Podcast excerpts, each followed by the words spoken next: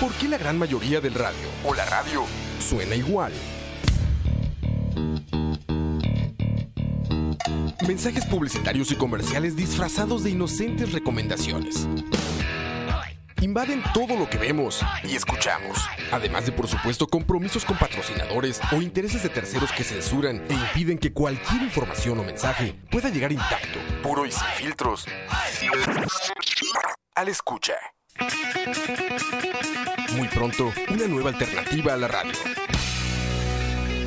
Solo escucha.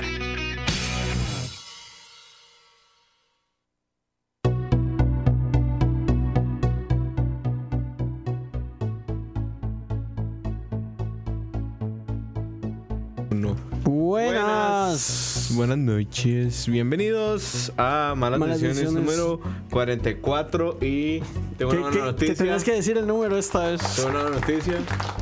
Ya tenemos soniditos, soniditos. Volvieron los sonidos. Madre, Sí. ¿cómo funciona No, eso? es, es acá. No, no, no toque acá porque ahí nos, se nos lleva, nos lleva a Candanga. Ahí está Chin con juguete nuevo. Ahí salió Roa, ahí está Diego Robert. Y Madre, ¿qué pasó con el sonido de orden? Ahí está. Ahí está. Hoy lo vamos a usar mucho. Este. Bienvenidos al Malas Decisiones número 44. Hoy vamos a hablar. Ahí están viendo en vivo todo lo que está pasando. Roa comando el micrófono a Chin. Diego Robert Diego Robert. saludando. El Malas Decisiones de hoy vamos a tocar un tema bien, bien importante. Hoy vamos a hablar de las elecciones de el directorio legislativo y para eso invitamos a una colega, gran amiga. eh, ¿Qué más puedo decir? Nos conocemos desde la U, ya estuvo con nosotros una vez.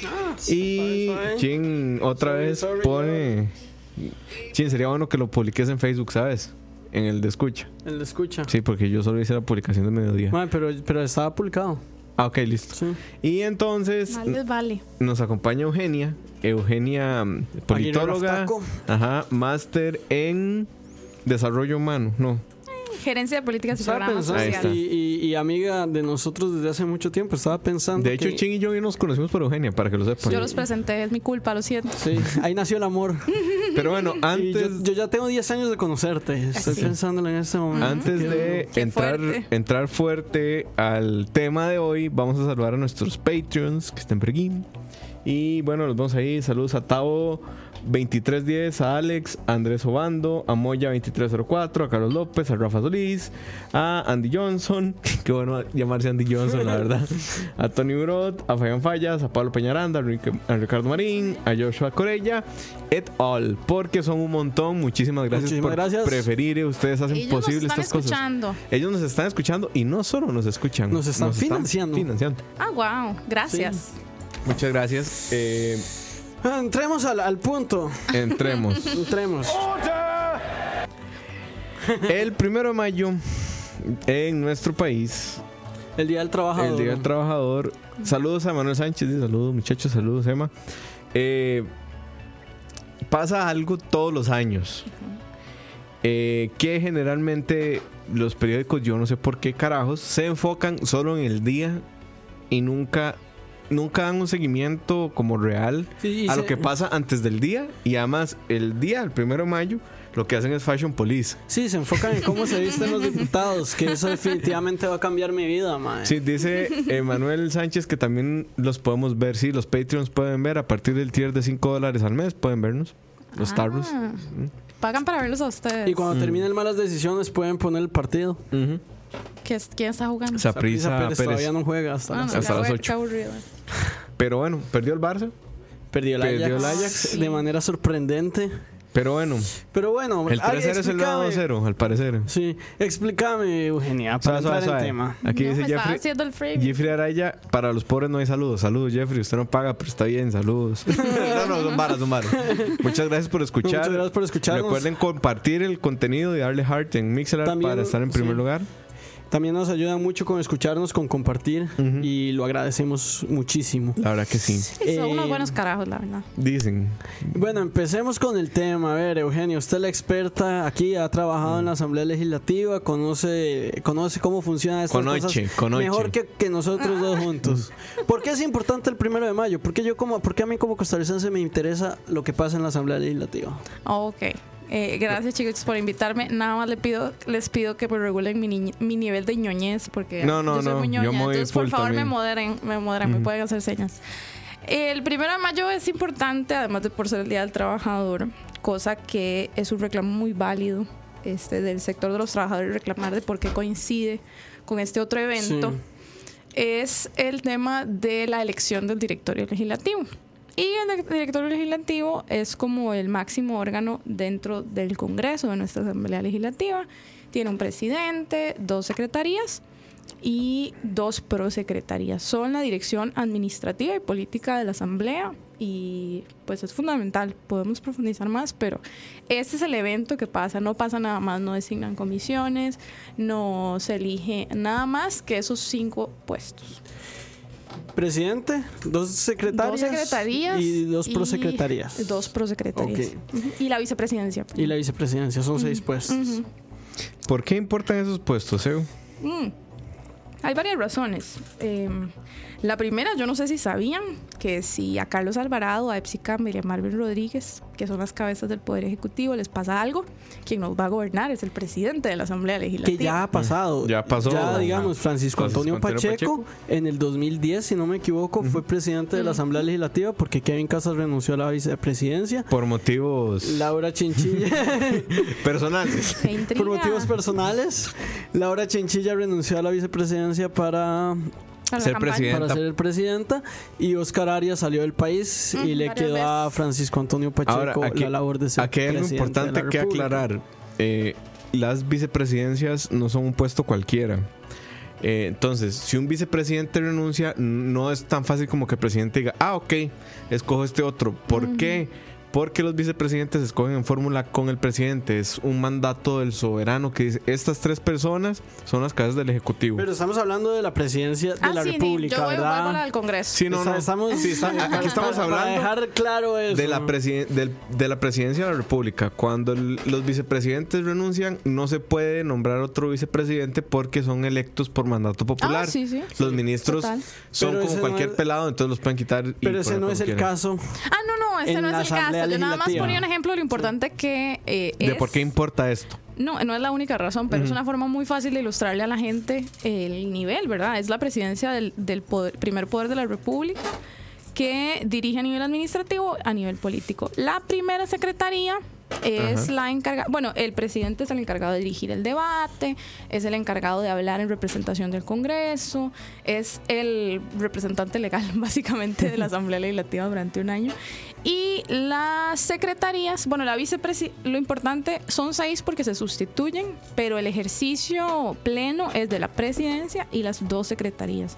Ahí entran a sustituir los vicepresidencias y prosecretarías. La primera secretaría es la encargada de los temas administrativos. Entonces, la primera secretaría nombra gente, contrata catering service, este, hace cualquier tipo de adquisición, venta, whatever, digamos O sea- en términos administrativos. Y la segunda prosecretaría, ordinariamente y normalmente se le ha encargado el tema del, eh, de regular los temas de transporte a lo interno de la Asamblea, el la préstamo de los carros a los diputados, etcétera. Ellos sesionan una vez a la semana, son un órgano, el órgano de, su- de mando superior, son los jefes del director ejecutivo de la Asamblea, este, específicamente el presidente. Entonces, ¿Y eh, qué, qué, qué labores tienen como jefes? Y por eso han habido problemas, ¿verdad? En el pasado. Severo siempre. Con, ¿Qué labor tienen como Mora, jefes de la labor ejecutiva? De la labor ejecutiva, vamos a ver, a la gente se le olvida que la Asamblea Legislativa está conformada por 947 funcionarios, no solo por 57 diputados. Ujú. Y hay ese, ese número de personas eh, refiere a una estructura administrativa importante que es, de- que es clave además para el funcionamiento del Congreso. Las actas no se escriben solas. Eh, las mociones no se escanean y se suben solas a los sistemas, aunque yo sé que hay tecnología que podría hacerlo ya, pero hay muchísima gente que trabaja eh, en silencio detrás de que la realidad política en nuestro país se manifieste. Entonces, eh, el hecho de que ellos sean los superiores es ser el superior jerárquico, jefe, uno encima de Mm. el superior. Y don Antonio Ayales ahorita es el director ejecutivo de la Asamblea ya desde hace muchos años. Antonio Ayales, el exministro, No, No. Antonio Ayales Esna. hermano. El hermano de Don Edgar Ayales. Ok. Esna que en paz descanse. Sí, estaría un poco No, no lo fucked up que fuera sí. el, mi- el ministro, el, el exministro porque murió, man. Ujú. Como. Había olvidado ese detalle. Sí. Muy fuerte. Un poco, un poco complicado. Pero bueno, hasta donde llega mi conocimiento y me podrás corregir, el directorio corregirlo, ajá. controla la agenda legislativa, ¿cierto? El directorio dirige el debate. Dirige la no controla el la agenda. debate. No, la agenda se elabora de acuerdo con los parámetros establecidos en el reglamento.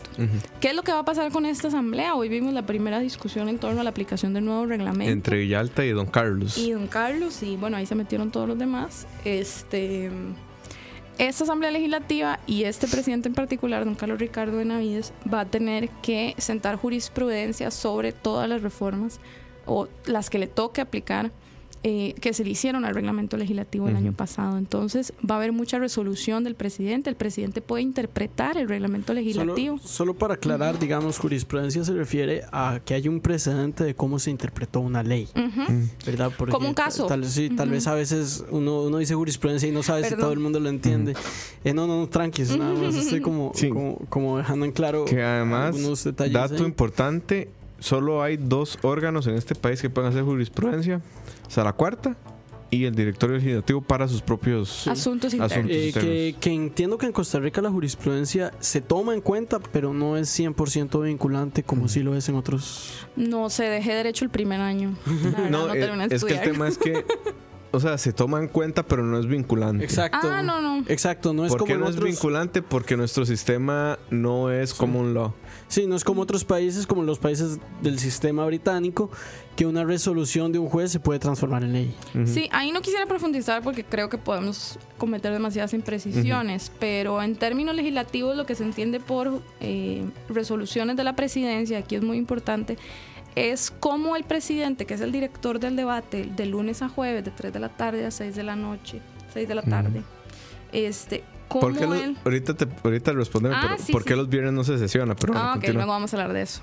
Este, esa persona que dirige el debate, sea quien sea, cuando hay una eh, interpretación encontrada o un tema, un tema reglamentario sobre el que no hay claridad, emite resoluciones para resolver. Carolina, como presidenta la- eh, la- durante la legislatura pasada, el año pasado, emitió una serie de resoluciones muy importantes sobre el vencimiento de los plazos de los proyectos, sobre la revisión filológica de los proyectos, que eran cosas que dentro del reglamento, que es la gra- el gran instrumento de dirección de la Asamblea, no estaban claros. Pero a don Carlos le va a tocar con nuevo reglamento. A, a Carolina también le tocó con el control del tiempo, ¿verdad? En algún momento que alguien hizo como una moción por el por la forma y no cabía dentro de la forma porque iba por el fondo y estaba haciendo control político y Carolina dijo, no, papito. No, eso tiene que ver más con su estilo de dirección. Ah. Este, pero resolución, resolución es un documento considerando, por tanto, resolviendo, o sea, que establece cómo se van a hacer las cosas.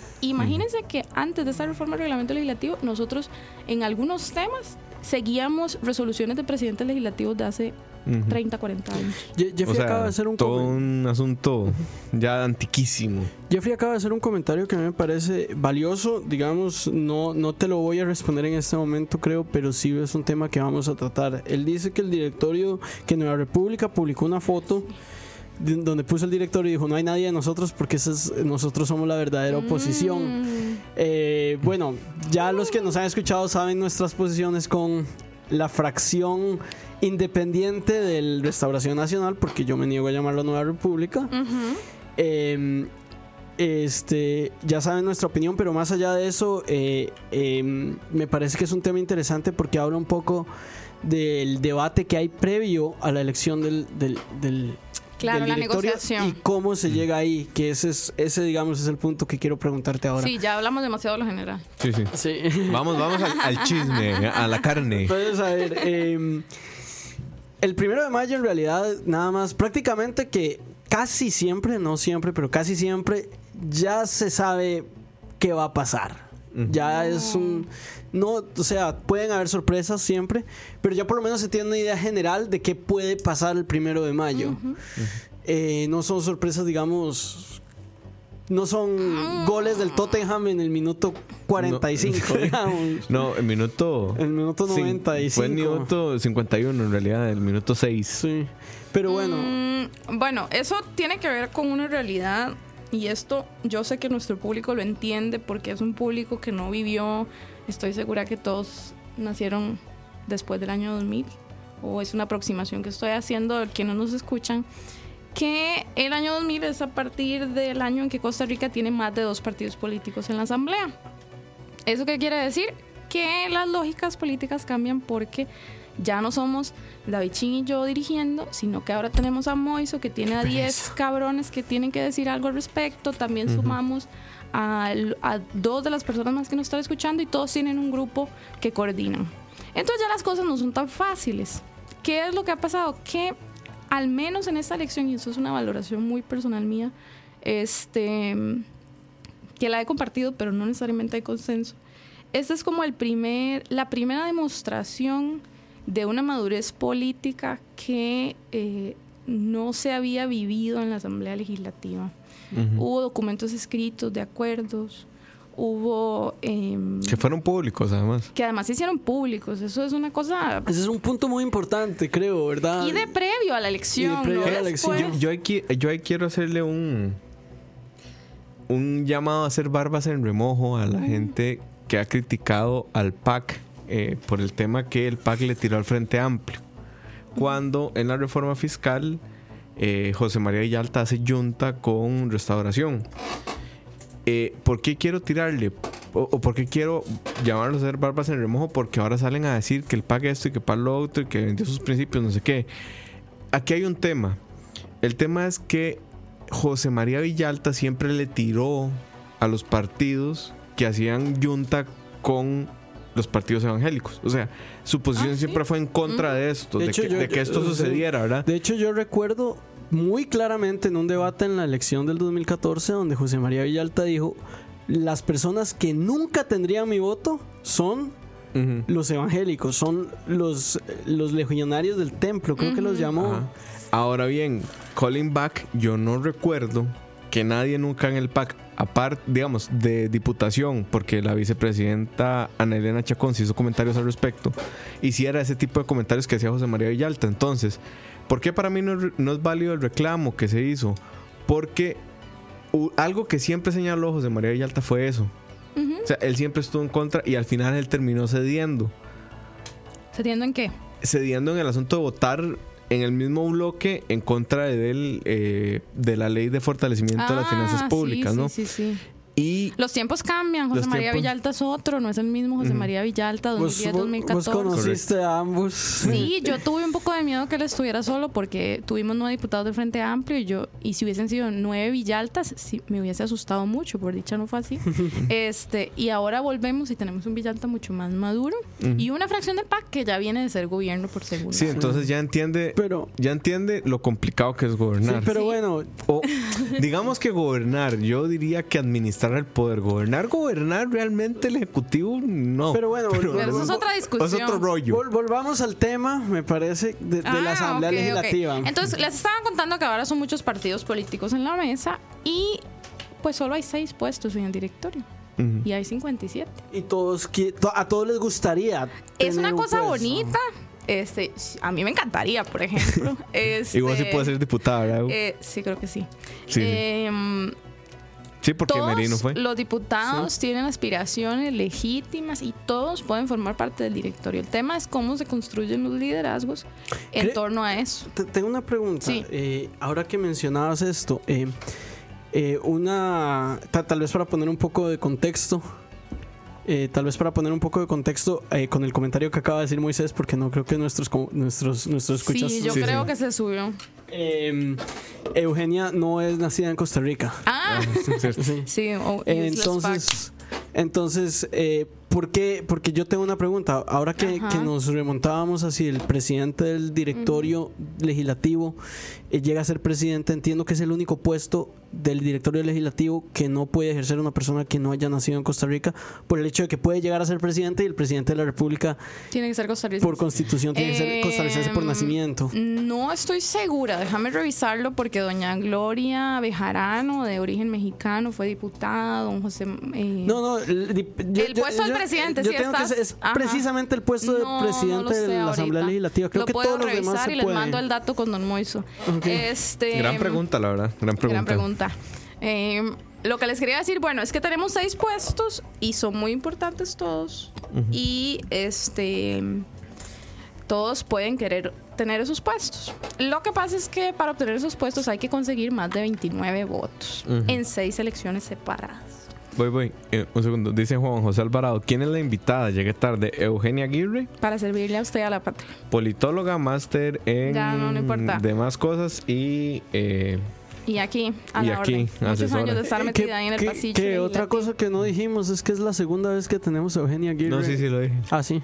Sí, lo dijimos. Pero no, eh, vamos a, voy a volver otra vez. Ajá. Este, terminemos esta idea. Cada fracción, Sí. eh, que acordémonos que mm, yo no sé qué tan fans son ustedes del vaivén político, pero Del picante en legislativo, este- uf. uf, el picante legislativo en la extra todos los lunes, todos los lunes hay una columna. Centrémonos. Centrémonos, esto está muy esto está muy disperso. disperso, incluso para mí, mae. Este, bueno, estas personas que son los diputados, todos pueden ejercer esos cargos y todas las fracciones tienen derecho a postular a sus personas para esos cargos.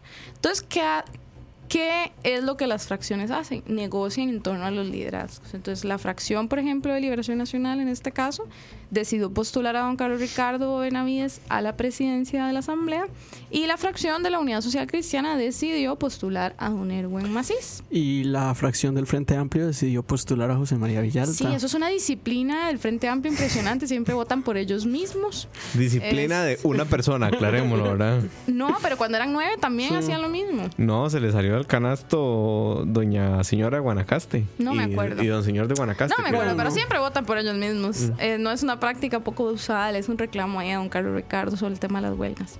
Pero, eh, bueno, estas elecciones pasan el primero de mayo. Hay, ma- hay primeros de mayo muy complicados. Yo me acuerdo en 2011 que la presidenta Chinchilla no pudo llegar a dar su informe de labores ese día. Gracias a don. a don Juan Carlos, Juan Carlos Mendoza, Mendoza. que le deseo, no, no le deseo nada particularmente demasiado malo. Este, pero, ¿qué es lo que pasa? Que esas negociaciones casi siempre llegan armadas para el primero de mayo, pero no hay nada cierto hasta que no se vote. ¿Qué? Sí, de hecho, si no me equivoco, en los acuerdos de este primero de mayo, Ujú. la firma de, Carlos de, de- de Carlos Avendaño, que era necesaria para alcanzar los 29 diputados, al No, ya no era necesario. Ya no era necesaria. No, ya no era bueno, pero necesaria. su firma a- al 30 de abril no estaba todavía en el acuerdo público que se había escrito. y, que Solo la Carlos, firma. y que Carlos Ricardo fue en, en carro al donde él le dijo que fuera y, y le estampó la firma, digamos. Que el chisme va por el supermercado. Sí. Es que ellos viven cerca. No, y, entonces- eh, salió en La Nación, digamos, todo. Pero bueno. Hay un reportaje muy interesante en La Nación Bueno. sobre cómo Carlos Sí, Ricardo llega yo, a ser y yo presidente. quisiera es que hacerles un regaño particular a los dos porque creo que no han leído muy bien lo que los medios están escribiendo en torno al primero de mayo, porque al menos lo que es Aaron Sequeira, barra de prensa, los análisis que hacen creo que dan, dan sí, por supuesto que hay toda una página completa destinada a los vestidos, pero creo que hay un análisis un poquito No, más yo, fino. Sí, yo he leído no, no, o unos sea- tres o cuatro artículos al respecto. Leí como el que habla sobre cómo Carlos Ricardo llega al poder. Leí la crónica de Cere hoy que me pareció interesante, pero No, creo, creo, creo, es un- creo que es un reclamo válido en realidad. no o sea, nada, a- pero en, sí. en defensa de mis colegas periodistas, y hay periodistas que hacen un buen trabajo cubriendo el primero de mayo. y otros que no son periodistas. Creo que, sí, otros, bueno, todos pueden ser periodistas. según la Así, las CIDH. nuevas teorías, sí, sí. No, Según según la ley. CIDH. Según la Corte Interamericana de Derechos Humanos, pero Ah, sí, para Robert- no irme Robert ah. sí, para no irme de tema, o sea, sí es un reclamo válido, hay colegas periodistas que hacen un muy buen trabajo, pero creo que nuestro reclamo iba más por el lado de que sí, digamos, hay una sobreexposición. Ah, sí. hay una sobreexposición a temas Banales. banales. Pero no nos desviemos del Sí, tema. sí, no nos desviemos. Este, bueno, lo que les quería decir es que como ahora es una asamblea multipartidista, entonces tenemos que ponernos de acuerdo porque ninguna fracción, o sea, imagínense que yo tenga a cargo 29 votos. Si yo tuviera 29 votos, podría poner presidente siempre. Que era Pero lo que pasaba Si yo tengo antes. 17, que eso pasaba antes, este, totalmente. Es absolutamente cierto porque era demasiado fácil, porque usted tenía más de 28 votos muy, muy, muy fácilmente. Pero ahora necesitamos ponernos de acuerdo. Y aquí es donde viene la parte más interesante. Lo primero es no satanizar los acuerdos políticos. Yo creo que, que a veces cuando nos imaginamos que en el acuerdo eh, el candidato a la presidencia negoció el salario de la prima que trabaja en la institución tal para que la asciendan de jefa de tal, eso es un sueño de opio. Esas cosas no pasan. Las negociaciones del primero de mayo son sobre los puestos. Y puede que en la caja negra o en, en esa parte que nosotros no vemos y no llegamos a ver y que no se firma, puede que haya ese tipo de discusiones, pero la, la trascendencia y la urgencia de obtener los votos está por encima de cualquier otro tipo de negociación. Y eso, ¿qué es lo que quiero decir? Que cuando hicieron el acuerdo, este nuevo acuerdo multipartidista, que además me parece muy novedoso, se pusieron de acuerdo sobre los temas. Ni siquiera se pusieron de acuerdo sobre números de expedientes. De hecho, esa, esa- esa era otra pregunta que te quería hacer. sí. Digamos, vos has estado en la asamblea, has, has vivido varias negociaciones de este tipo, mayo. ¿verdad? Nunca me lo he perdido. No, sí, solo un año. no es la primera vez que ves esto. Eh, y quería preguntarte, eh, ¿has visto alguna evolución en cómo se han hecho las negociaciones? Porque, o sea, vos has, has- has sido una testigo de primera línea de un momento bastante histórico en, en- en Costa Rica, ¿verdad? Cómo se pasa desde el 2006, 2010, donde sí, ok, había, había una... una una asamblea legislativa fraccionada, pero que todavía si dos se ponían de acuerdo podían alcanzar los votos, ahora que estamos en, en una realidad completamente diferente. Sí, esa, es la- esa pregunta es interesantísima porque al menos yo sí veo un grado de madurez muy diferente y pasa por una cuestión muy sencilla. Que el principal partido de oposición de Costa Rica del año 2000 al año 2018 ya fue gobierno. Entonces ya sabe, entonces ya no puede hablar sin que le digan, ah, pero usted lleva cuatro años siendo gobierno, lleva cinco años en esto. Entonces, el que era, o quienes eran los voceros, acordémonos de Tom Solís, de Epsi Campbell, de un montón de figuras del PAC, de Sa- Sadi Bravo, de un montón de personas, Clamo. Manri- Manrique Oviedo, que se levantaba, Cla- que Claudio Claudio Monge que se hubiese muerto siendo oficialismo, porque eso no era propio de su naturaleza. Esa gente ya fue gobierno. Sí.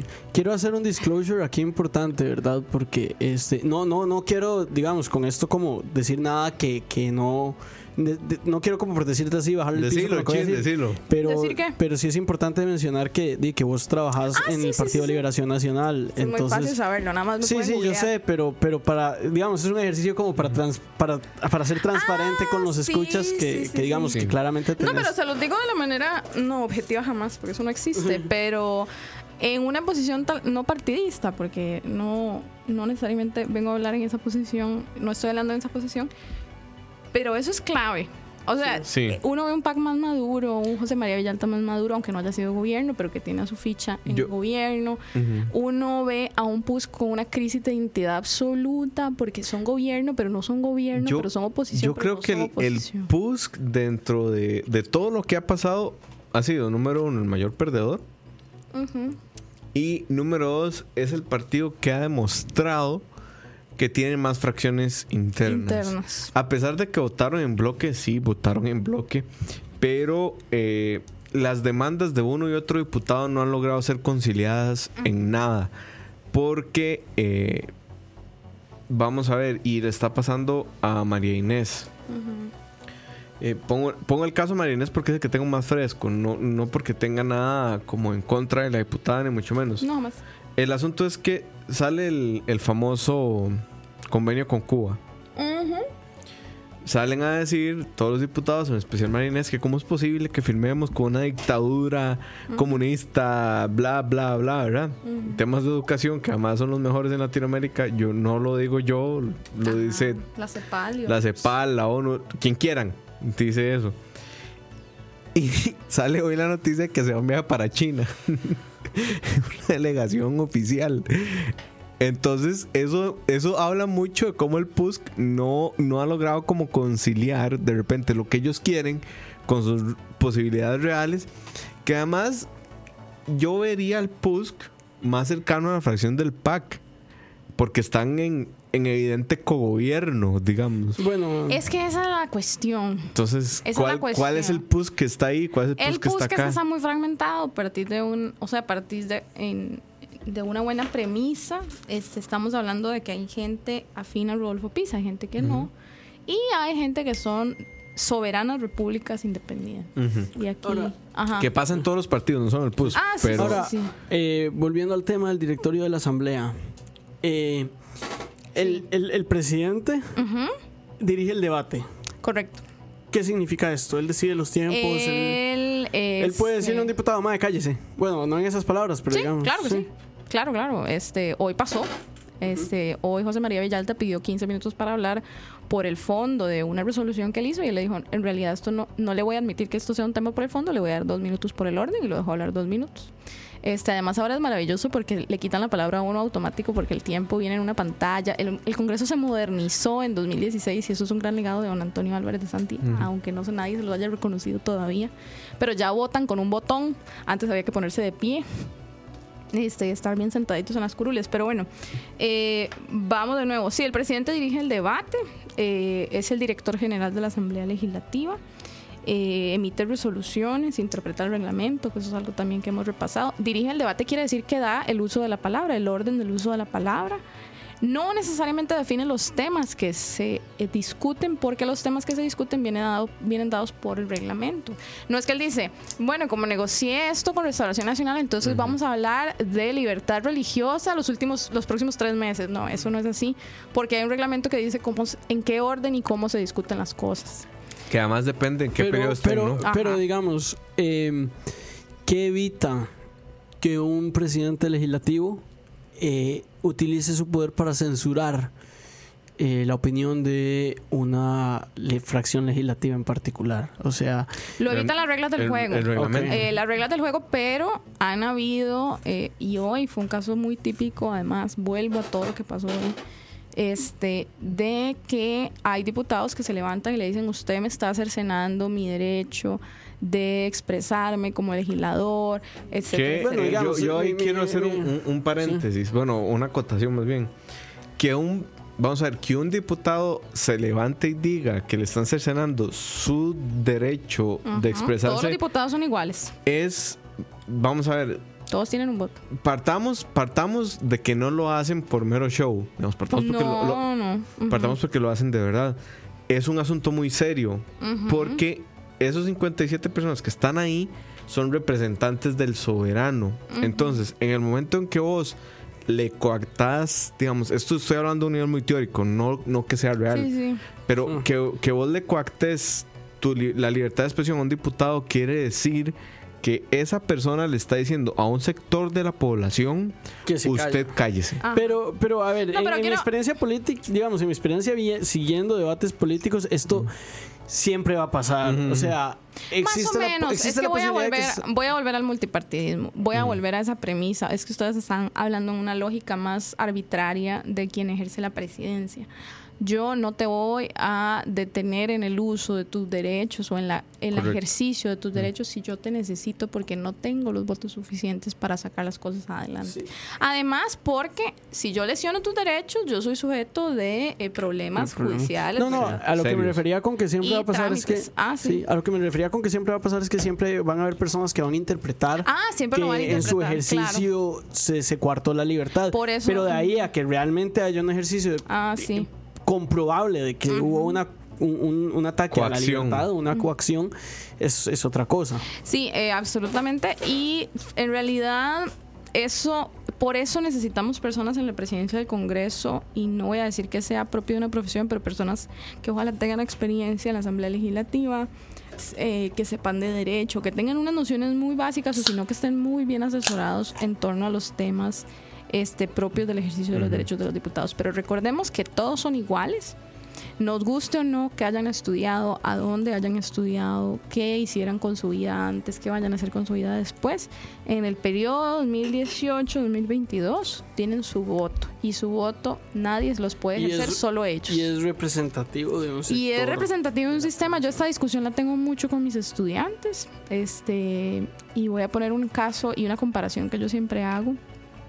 Este, que no es odiosa, sino que trato de ellos de darles una, una demostración. Porque hay muchas, muchas personas que dicen, ah, es que deberíamos ponerle requisitos académicos al ejercicio de los cargos públicos. Pucha, y a mí yo me muero, ¿verdad? Si Moisés está entre esos. Pero entonces vos te preguntas, ¿quién representa más a Costa Rica? ¿La diputada que es peluquera, que es estilista? ¿O la diputada que es eh, economista con una maestría en eh, economía del desarrollo? ¿Quién representa, ¿Quién representa más costarricenses? Por poner un ejemplo nada más. Ahora, Aquí tenemos, Un, un- un- tenemos, un ejemplo aniquilador. tenemos tres preguntas importantes. Sí, Ahorita sí, te sí. respondo eso. Eh, dice primero Jeffrey Araya. Ahora que mencionaron a Villalta, me nace la duda. Siendo él el único diputado del FA, si llega a ser presidente, ¿le ayudan algo para impulsar su agenda a pesar de estar solo? Eh, sí, porque tiene un voto. Este, vamos a ver. Tal vez no pueda hacer. Ok, ok, no, esto es una discusión demasiado amplia. Voy, voy, voy. Para Yo- ver yo- cómo, yo- cómo la reducimos. Un Yo creo segundo, que- un segundo. Yo Ajá. creo que la idea básicamente es eh, si él, por ser presidente, Pueda- puede, puede, puede- tener alguna ventaja a la hora de imponer su agenda que si no lo fuera. Carlos Ricardo. Eh, No, no, si Villalta. Villalta. si Villalta. Ah, Siendo Villalta, uno. Villalta, Sí, siendo en el uno. caso hipotético de que Villalta Bueno, siendo un solo diputado, aún Ok, así ok. llega a la presidencia Yo- del Congreso. Ok, yo voy a hablar. No, José María Villalta nunca va a ser presidente del Congreso. Este. Y si se lo tengo que decir de frente, se lo voy a decir. Creo que no, no es una persona que inspire a los sectores a, eh, A rodearse conciliar. de su liderazgo, a conciliar. Pero si quiero reconocerle que su liderazgo ha cambiado mucho del periodo anterior que fue diputado, este es un Villalta más estratégico. Este. Y lo digo en qué sentido, que tal vez él genera solo un voto y tal vez nunca siempre va a votar por él mismo para ser presidente.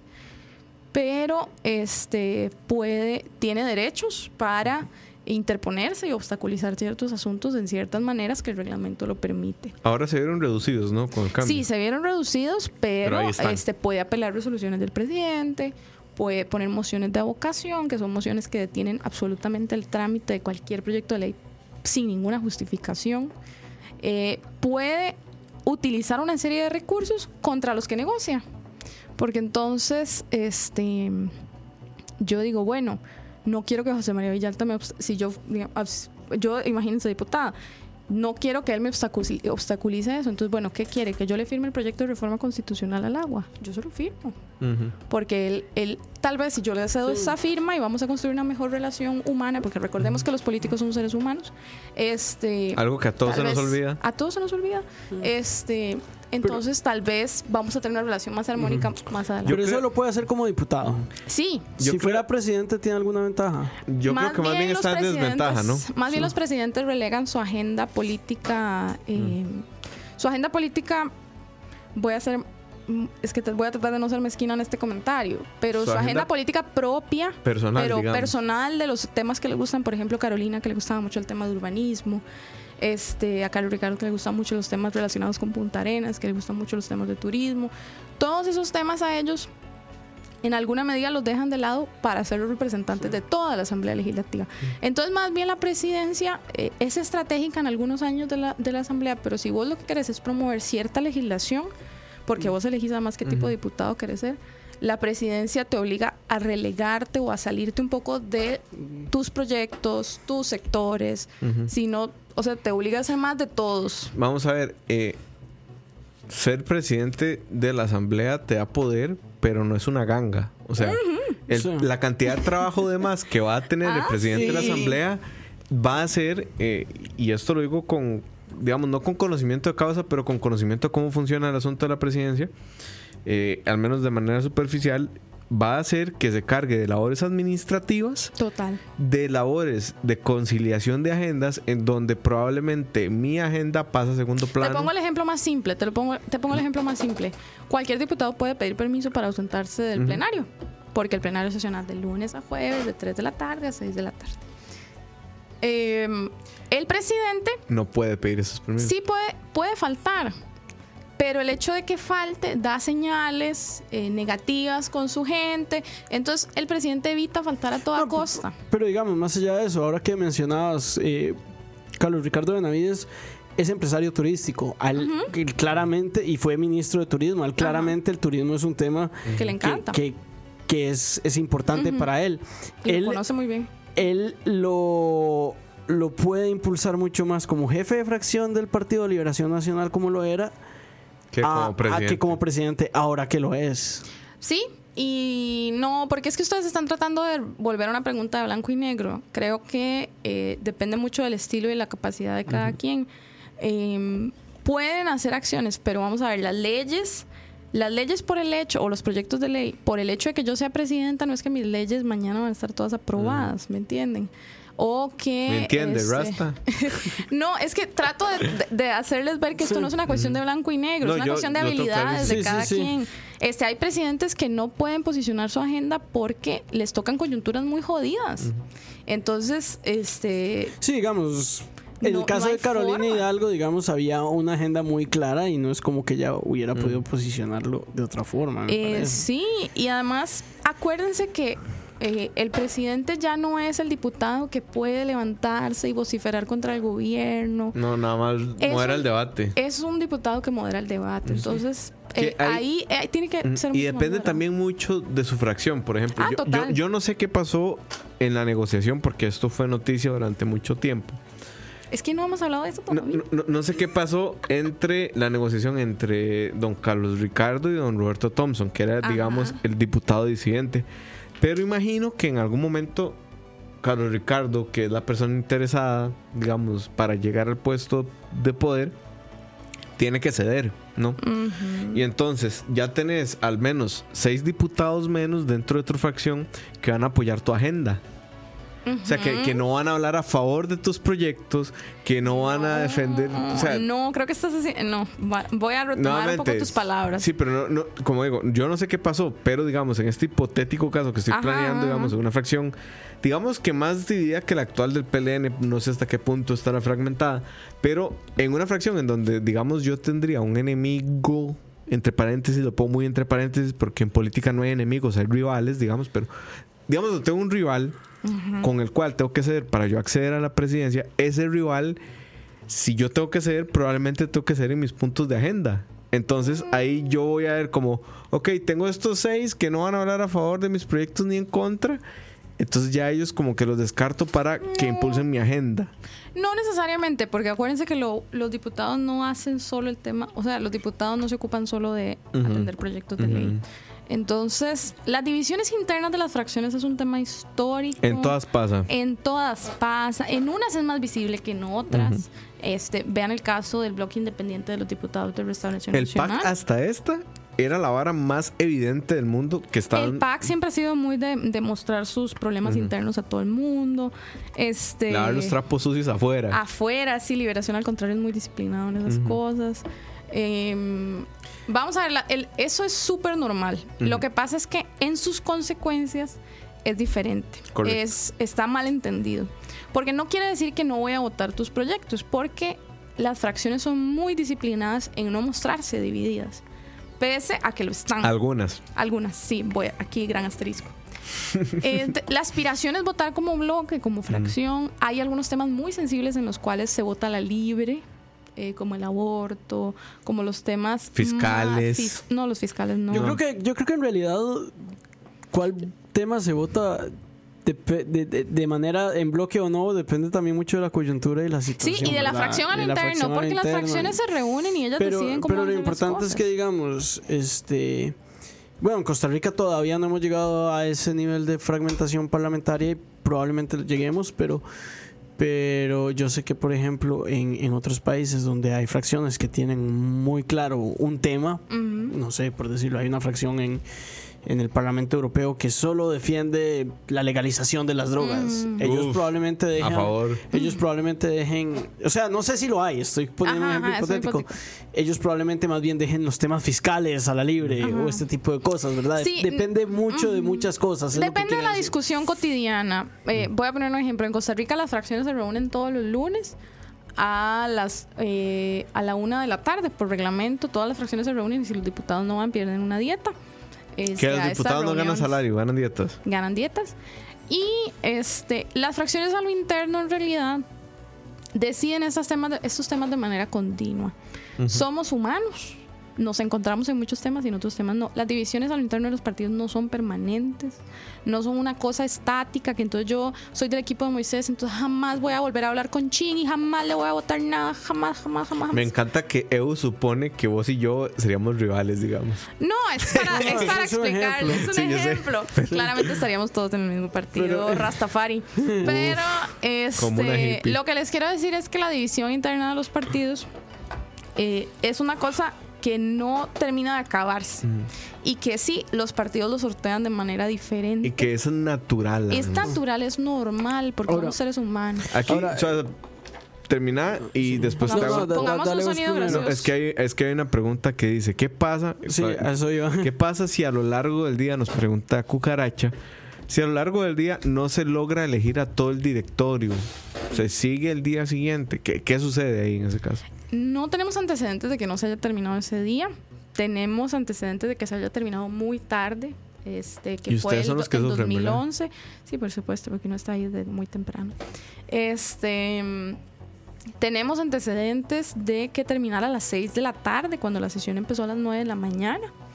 Eh, y se levanta la sesión, se puede seguir al día siguiente, pero eh, no que yo tenga, digamos, en mi récord histórico de mi corta vida, no tengo muy No, claro qué y pasaría. no creo que. No o sea, creo que sea- no- Creo que la sesión puede terminar puede terminar hasta que se elija, O sea, hasta no, las no, 11, no, 12 de la no- noche. no creo que haya un precedente en este país donde, donde se haya tardado más que en el 2011. Ah, sí, por, bueno. por- por un Ajá, ajá. O sea, conociendo la historia política de este Sí, país me sí. sorprendería. Es que además... Pero, Pero es una muy buena pregunta. Sí, y, y es que además... Lo voy a vamos a, mandar ver. con la otra respuesta. Es una muy buena pregunta, pero además yo como operador político que estoy construyendo acuerdos, digamos, todos están construyendo acuerdos ahí. O sea, no, no hay Todo, un, el- todo el tiempo a toda hora. no, no hay un solo diputado, independientemente, digamos, de cualquier fecha, pero en específico en esta, no hay un solo diputado que no esté pusheando su agenda. No, no existe, digamos, el primero de mayo no Ah, existe un no. diputado que no esté haciendo Ese es eso. su trabajo. Entonces, ¿cuál es el asunto? El asunto es que, bueno, esto lo ve uno en, en la U, digamos, en el curso de negociación. Eh, a usted, Saludos a doña Evelyn. saludos a doña Evelyn, gran profesora. Eh, a usted no le sirve cortar ese flujo, de, digamos, de la negociación para seguirlo al día siguiente. ¿Por qué? Porque usted le está dando chance a la otra parte negociadora a que piense las cosas en frío. Además, acuérdense que la gente vota más rápido cuando tiene hambre o cuando tiene sueño. ahora. Entonces es- todo eso juega y, y tal vez por eso nunca hemos pasado de un día.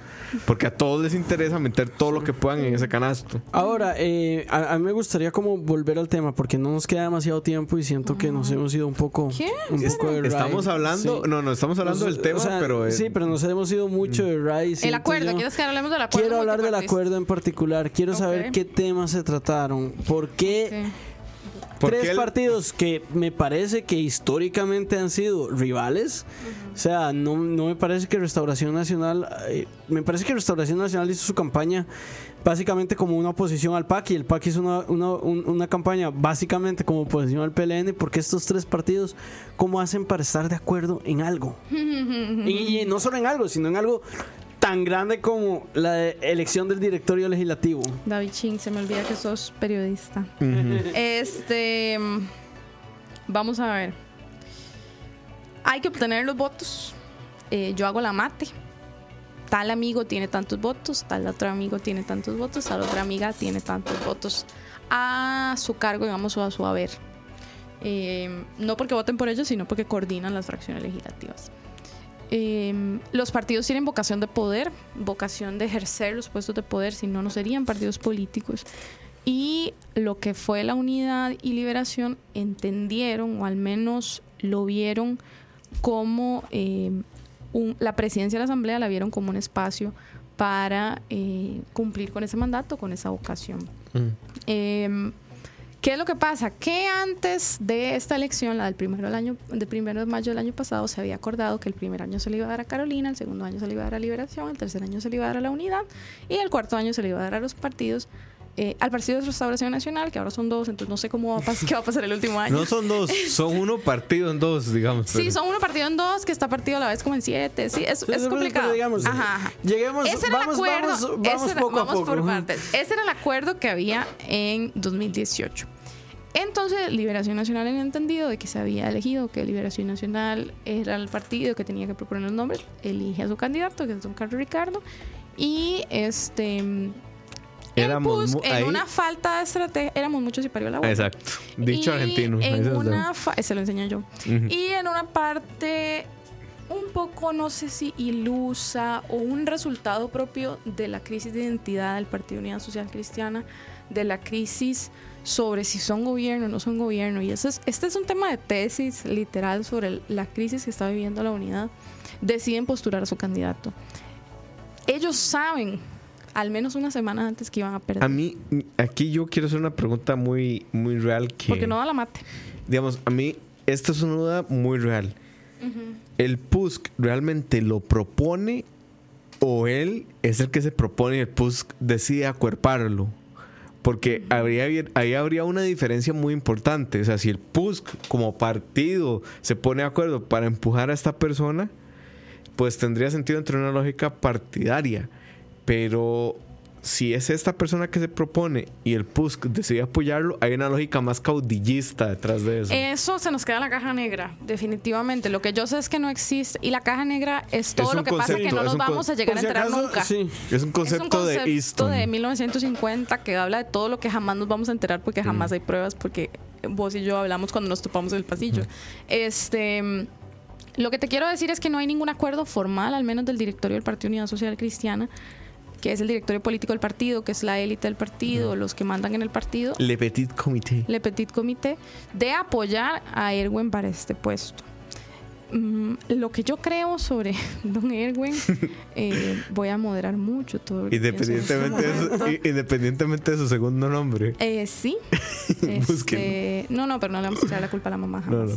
Este es que él quema sus sus barcos. Él quemó sus barcos. Quemó su capital político. quemó su capital político, él fue jefe de fracción el primer año, pudo haber, eh, pudo haber tenido un rol un poco más estratégico como diputado solito, digamos, raso, y este intentar aspirar cuando el acuerdo de aquel 2018 decía que a la unidad le tocaba. Pero aquí nos vamos a quedar con la gran duda si fue una decisión de la fracción. La fracción dice que fue una decisión de la fracción. Yo creo que es más una rivalidad o una discusión Sí, yo creo- Ahora, personal. de él. ahora el, el detalle es este, ¿verdad? Y, Fue a debates. sí, ahora el, el detalle es este, digamos, eh, habrá que ver qué pasa en el 2020, pero me parece que, y esta es una opinión muy personal, que al, Como romper, todos al, romper un acuerdo, Ah, sí. eh, te al romper un Te acuerdo, excluís. Te da No. permiso para, ex- para los Para demás para romper el demás acuerdo. Eso es a lo que voy, digamos.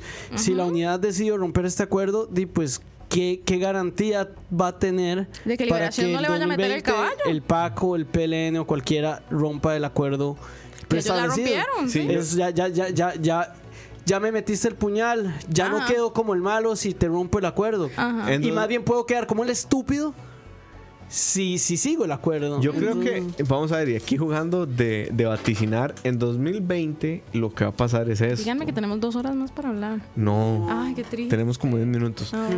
En 2020 lo que va a pasar es esto, creo yo. El PUSC va a ser una isla a la cual nadie va a querer volver a ver.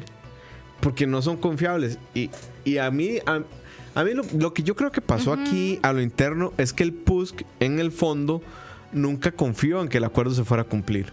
O sea, yo creo que lo que tenían en mente era, ok, si el PAC ganó Madurez, el primer año, política. ajá, el PLN gana el segundo, a mí nada me asegura que el tercer año eh, yo voy a ser el siguiente, ¿no?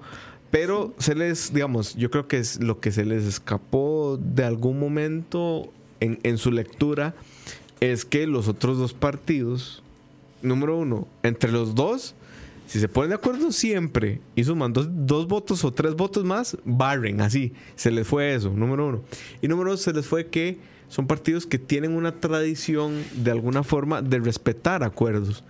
Y lo digo en el sentido de que, vamos a ver, nunca ni el Partido de Liberación Nacional ni el Partido de Acción Ciudadana han tenido la fama de romper un acuerdo. ¿Por qué?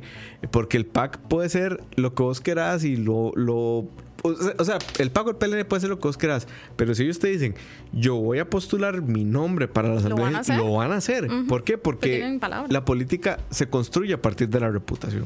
Bueno, aquí voy a agregar un comercial. Este, yo además le sumaría el hecho de los operadores políticos. Sí. Estamos Es hablando de tema. personas, entonces aquí tenemos varios operadores políticos claves en este juego y aquí vamos a hablar de personas que el colmillo llega al subsuelo, ¿verdad? Que- Y estoy hablando no solo del presidente Raya Carlos piso Ricardo camina. Benavides, este Estoy hablando también de Víctor Morales Mora, que es el jefe de fracción del, de la, Ahora- oficialismo. Estoy hablando de un Carlos Avendaño que conoce muy bien cómo funciona la Asamblea Legislativa que, y que ahora tiene más poder que todas las veces que Carlos tuvo. Avendaño ya Ahora- sabe que en 2021 Ajá. él va a estar sentado de presidente. O sea, Ahora- él ya lo sabe. sí. Ahora, está yo, visualizado. yo- yo- yo quiero aprovechar los 5 o 10 minutos que nos quedan para Ay, hacer tres más. Nos están pidiendo segunda Sí. parte de este programa, por cierto. Y podemos hacerlo. Podemos hacerlo sí. Bueno, en Eh, San José, bueno, los eh, tres eh, en San comentarios, Pedro, sí, los tres, los tres comentarios, este, uno ya lo dijiste que probablemente tengamos segunda parte y a mí me gusta mucho eso. El segundo es, es- es un comentario también de Gustavo que es que vivas a prisa. Ching, ¿en serio gastaste segundos valiosos de lo que Y no? el, y el tercer comentario es cuando vos a- a- hace hace algún tiempo en este programa dijiste que el Qué buena memoria. que el el, el, acuerdo ahora. el acuerdo tenía que ver con temas. Ah, sí, claro. ¿Qué temas se trataron? Y me gustaría Oh, como ok, ok, gastar Vamos estos a recapitular para eso, eso. para hablar un poco. ¿Por qué no nos ponemos de acuerdo con proyectos? Porque aquí viene un tema de técnica. ¿Por qué nos ponemos de acuerdo con, de temas, no de proyectos y no de porcentajes ni de números? Porque todos mantenemos diferencias. Ujú. Entonces, yo puedo decir, yo apoyo los eurobonos, que es un proyecto de ley que está promoviendo el Ejecutivo para bajar las tasas de interés, de los créditos y un montón de cosas que Ching les puede explicar en otro programa. Este. Pero no necesariamente estamos de acuerdo en cómo y no necesariamente estamos de acuerdo en qué número, en qué, en qué periodo, en qué escalonamiento.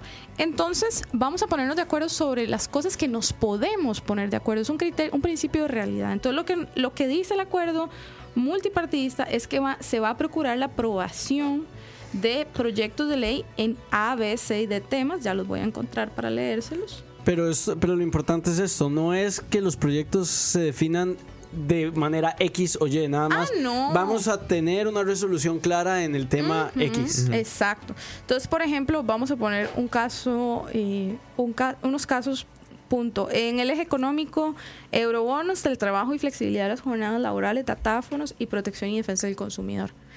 Estamos de acuerdo que necesitamos legislación o reformar la legislación en torno a eso. Pero yo no estoy segura si Liberación y el PAC piensan lo mismo sobre el uso de los datáfonos. Entonces, ¿para qué yo como negociadora Te metes tan me voy a meter tan profundamente cuánto tiene que ser la comisión que nos cobra el banco por pasar la tarjeta. Si nos podemos poner de acuerdo, nos podemos poner de acuerdo en que tengamos una O sea, ba- discusión sobre ese es- porcentaje. Nos vamos a poner de acuerdo en, En eventualmente ponernos Ajá, de acuerdo. Exacto. El eje social, código procesal de familia, educación dual, que es un temazo cuando quieran hablar de eso. Uf, ese se las mucha gente. trae. Y Moiso también sabe de eso. Sí, sí. bastante. Acceso a la justicia. Imagínense que hay una cosa que se llama acceso a la justicia. Eh, Es que yo Eh, creo que, que no. este ejercicio de esos temas, es decir, estamos, de eso se trata. estamos de acuerdo en el desacuerdo, es básicamente. Estamos de acuerdo en que vamos a disentir, no nos vamos a poner a ver puntos Estamos de, nodales. acuerdo, en- estamos de acuerdo que tenemos la madurez política suficiente para discutir con profundidad cómo vamos a resolver Mm. Este sobre tema. este tema. Que además que, que vamos... me parece que me parece un ejercicio de, Realista. de, de, de madurez política casi sin precedentes en este país, ¿verdad? Que además vamos a... Déjame leer los otros para que no se Mm, queden dale, en dale. Regulación de uso de, de plásticos, combustibles alternativos y energías limpias, gestión de residuos y recurso hídrico. Vean qué temas más grandes. Reforma al Estado, agenda OCDE, empleo público y huelgas, contratación pública, Huelgas, infraestructura, fortalecimiento de los procesos de concesiones y seguridad, impulso de tecnologías de información con, para combatir la delincuencia y modificación de la legislación penal y la política criminal de lucha contra las diversas actividades delictivas. Que ojo ahí, Jesus the Lord. ahí hay, ahí hay un tema que yo creo que es muy sabio de parte de todos los firmantes de los acuerdos, es que podemos tener 200 discusiones políticas respecto al uso de plásticos. Voy a poner solo por un ejemplo. y técnicas. O, o po- podríamos tener 20.000 discusiones sobre, por ejemplo, la ley de extensión de, de extinción de dominio. Ah, no está aquí. Que no está ahí, pero habla del tema del narcotráfico y demás, que ahí está metido eso. Pero al final, eso, más que una discusión política, al final, por el fondo, va a ser una discusión técnica. ¿Por qué va a ser una discusión técnica? Porque todo eso que está ahí plasmado es más sencillo resolverlo si vos llamas a un careo a dos profesionales y al final el más convincente va a ser el que haga que la asamblea vote de X o de Y forma. Pero el tema como tal, estamos de acuerdo en el que vamos a tener disensos, vamos a tener que discutir, pero al final el criterio técnico no lo va a tener ningún diputado. Por ahí nos preguntaban que si los diputados son opin- opinólogos profesionales.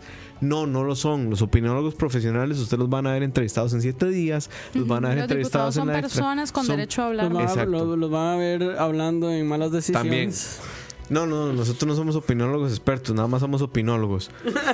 Eh, pero se nos acaba el tiempo. No. Antes de irnos, vamos a saludar otra vez a los Patreons que los están viendo en pantalla. Eh, muchas gracias a ustedes por hacer posible el programa. A Andrés Obando, a Carlos López, a Rafa Solís, a Andy Johnson, a Jason González, a Andrés EV, a José Eduardo Ulloa, a Julio Sandoval, a Steven Calvo, a Ricardo Marín, a. Kibote, a Bob Vázquez. David, David Venegas, Sharon, José José, Chacón, es que no sabe. Steven Rodríguez, Pillsbury, Manuel Luis Rosales. Ramírez, Ramírez, 97. Isaac, Alguien se puso Esteban. Andrew House. Ese es un gran easter egg. Busquen quién es Andrew House. Y pues eso es, muchachos. em, Muchachas. Tenemos que seguir invitando a Eugenia. Sí. Definitivamente. A Eugenia lo único, vamos a ver, voy a ser honesto, Eugenia y yo hablamos todos los días. Eh, lo único, lo único que la detiene de venir a, de, de estar en malas decisiones de planta es que vive del otro lado del país de, respecto a este Ay, estudio. Pero yo sé que ama venir a hacer Pero hay muchos estudios en San Pedro, cuando quieran. Eh, Pero eso es que esos hay que alquilarlos, ¿no? Sí, este, este es gratis. Muchas gracias a los anfitriones. Pero bueno, gente, eh, muchísimas gracias por No, pero acompañarnos. puedo venir otra vez, tranquilos. Sí, Evo, muchísimas gracias por No, venir. mucho gusto. Eh, Che, muchísimas gracias por. ya llevamos más de un año hablando, ¿no? Sí, sí. Paja. Eh, y a Por ustedes eso los presenté. por escucharnos. Un abrazo, un, Un abrazo. saludo. Y nos estamos viendo la otra semana en horario regular Claro. ya a las De 6. seis a siete. Chin, tenemos tema, te toca a vos. Eh, me gustaría confirmar un, invitado, un invitado invitada. antes de decirte el tema, pero me gustaría, o sea, me gustaría hablar de la canasta básica. Ok. Que, oh, gente, eh, si ustedes han notado que nosotros invitamos, y aquí voy a hacernos un comercial y un autobombo de repente, si han notado que invitamos a muchas mujeres, es porque Chin y yo llegamos a la conclusión de que a las mujeres siempre las invitan solo a hablar de feminismo. Y nos parece terrible porque las mujeres no solo saben de feminismo. Y, también es un hecho de que, eh, digamos, en escucha eh, nos hacen falta voces femeninas. Sí, Demasiado macho, man. sí. Sí. Pero bueno, gente, eso fue Malas Decisiones eh, número 44. Estamos hablándonos. Un abrazo. Chao. Chao.